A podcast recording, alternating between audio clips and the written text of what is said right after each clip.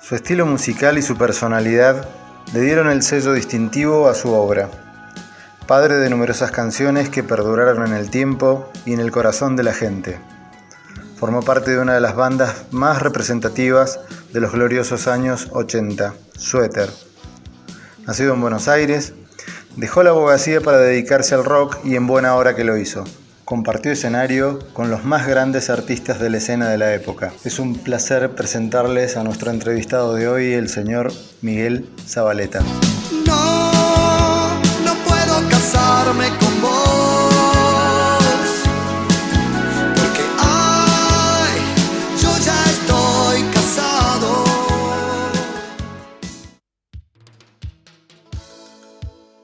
¿Cómo llegaste a la música? ¿Cuándo y cómo sentiste que era tu vocación? Hola, bueno, pregunta número uno, ¿cómo llegué? Bueno, yo tenía como mi show desde los 3, 4 años, eh, mi propio show donde mezclaba bagualas con rock and roll eh, y me hacían cantar en fiestas, en el colegio me llevaban por diferentes aulas y me hacían cantar. Eh, bueno, eso fue hasta que tomé el uso de razón y me olvidé de la música hasta y va, siempre la seguí escuchando, pero no, no, ya ni me importaba cantar nada, hasta que de vuelta a los 18 años, un día eh, me puse a improvisar con un amigo y dije, esto es lo que quiero hacer. Y aunque era tarde, me decidí ser músico y a los 19 ya puse mis manos por primera vez en un piano. Y de ahí en más, eh, hasta aquí, aprendiendo todo lo que se puede. Y sí, realmente tuve suerte porque era mi vocación. Eso sí. ¿Cómo fue vivir desde adentro la escena del rock nacional de los 80 y nada menos que en carácter de protagonistas? A la pregunta 2, bueno, yo eh, en los 80 yo sentí que realmente sucedía algo muy especial. En, en un momento dado llegué a acostumbrarme a pensar que el mundo entero era así y no, no era así.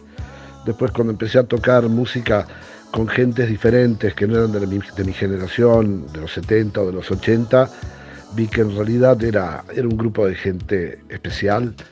Y fue un momento especial con un público, en un momento especial, eh, justo, justo antes de que se popularice y se futbolice.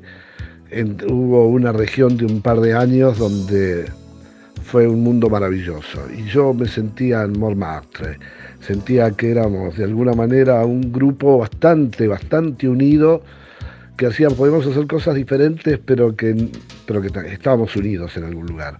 Así como en su momento estuvieron, estuvo ese grupo de genios en Montmartre con, bueno, yo no quiero ni compararme, por supuesto, eran Picasso, Breton, Dalí, eh, no me acuerdo cuántos más, pero todo, o sea, la avanzada de, del surrealismo de esa época y del dadaísmo. Bueno, nosotros, yo sentía que, que, de alguna manera era eso. Y, yo sé que muchos, lo he hablado y sé que muchos se sentían así. Bastante parecido a lo que yo sentía. Quizá pensé que luego de, mi error fue pensar que luego de esa generación lo que iba a venir iba a ser increíble, iba a ser maravilloso.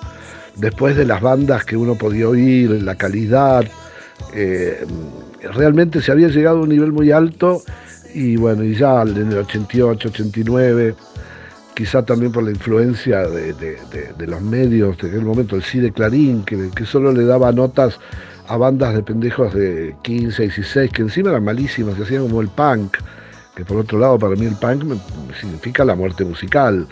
Eh, para algunos, claro, para los sordos significa un estilo súper canchero y banana.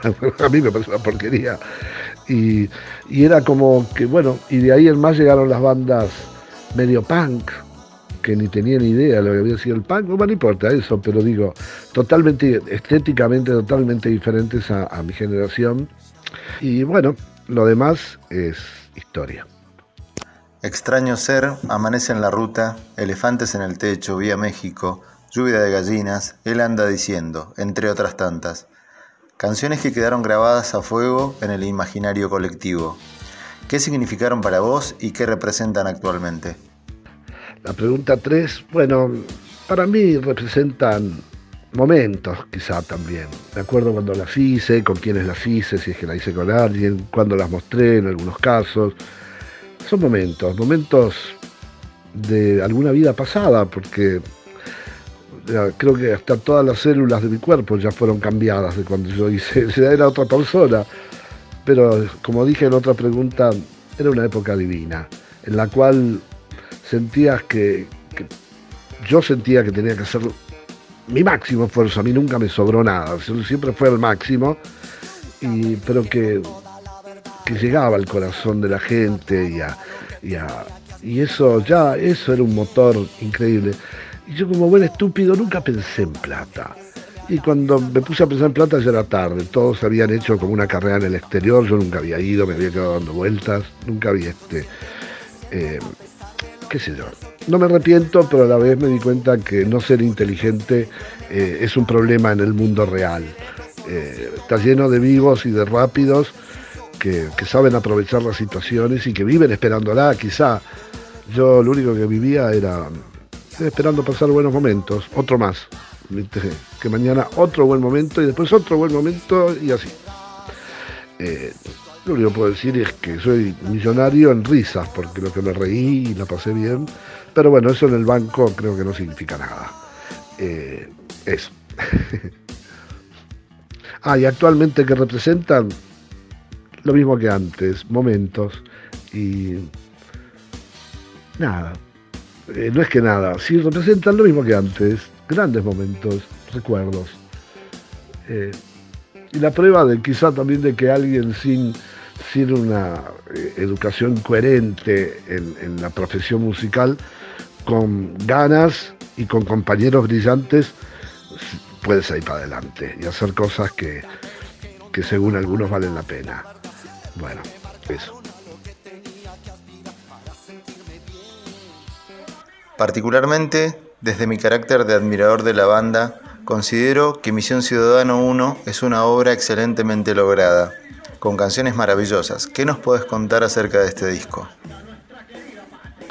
La pregunta número 4, eh, bueno, gracias. Yo también soy un adorador de Misión Ciudadano 1, eh, que aparte es, una obra que en realidad eh, nace de una gestalt, o sea, nace de la unión entre Sartén y yo y también con la unión, en algunos casos, no en su génesis, pero sí en su desarrollo de ese gran, gran músico y amigo, bueno, como también lo fue Sartén, un musicazo impresionante, y que el otro, que estoy hablando, es el bajista number one del universo, Gustavito Donés, y entre los tres fuimos para adelante y yo estoy muy orgulloso.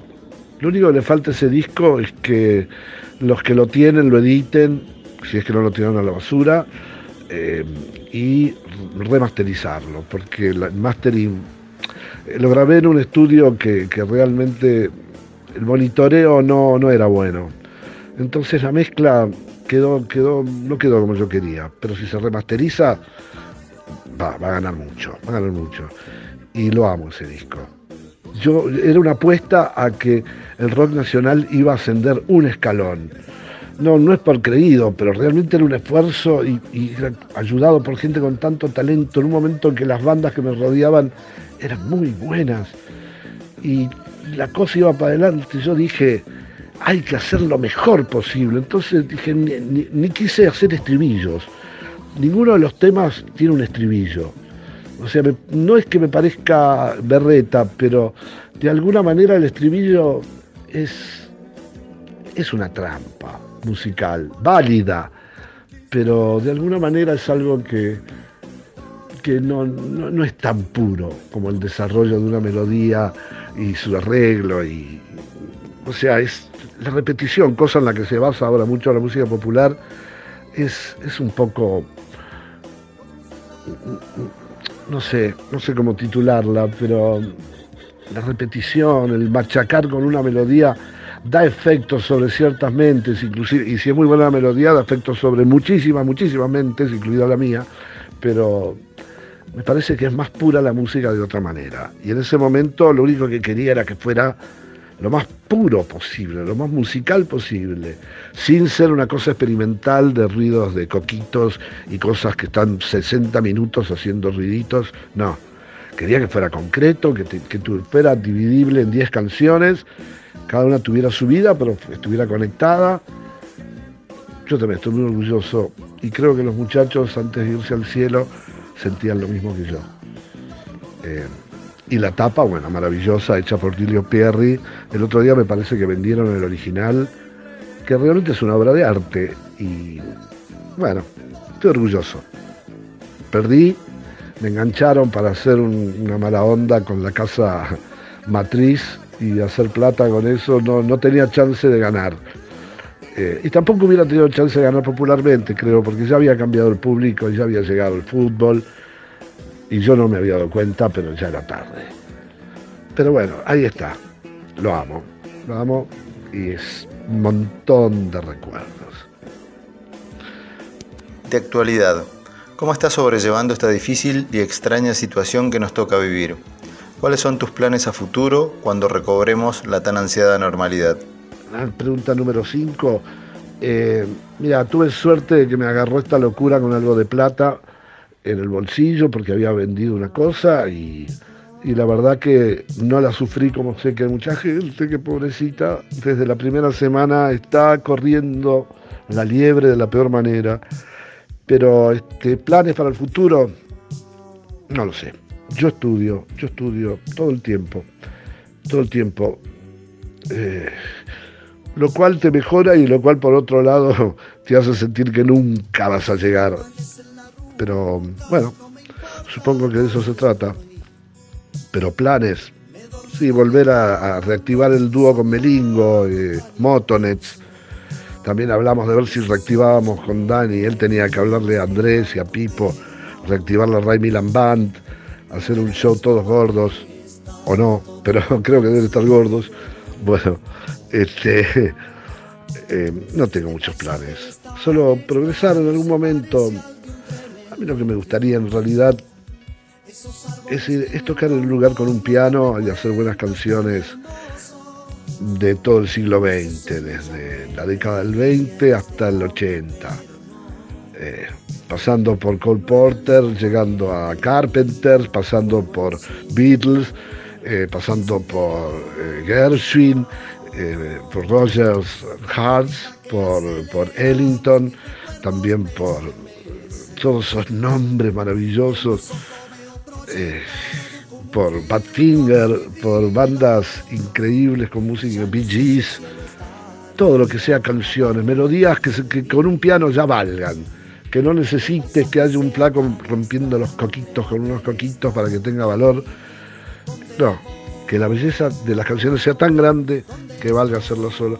Y si la gente come y no me escucha, bueno, no es que me vaya a pasar por primera vez. Pero eso es lo que a mí me gustaría en este momento. Para eso un poco me preparo en realidad. Parece fácil, pero es de lo más difícil que hay. Acompañarse con un, especialmente con un piano y bueno, espero que me salga, solo eso. A modo de despedida, te pedimos una reflexión final y un saludo al programa Los Chamulladores. Bueno, pregunta 6, la despedida. Mi reflexión es como dice León, Tolstoy, dice, mientras haya vida, hay felicidad. Eh, y es así. Solo... Y, para eso no te ayuda ningún éxito ni, nada. La felicidad está dentro tuyo y si tenés suerte, tenés el don de llegar a ella y si no, serás otro, otro idiota pasándola mal y esperando que los demás la pasen mal, supongo también. Bueno, no sé, eso es una reflexión final. No, no, no, sé, no podría decir que es brillante, pero es una reflexión. Me más fácil hacer reflexiones que flexiones. Así que ahí, ahí fue. y el saludo sería, señores del programa Los Chamulladores. Yo soy Miguel Zabaleta y les mando un gran abrazo a todos y que sean muy felices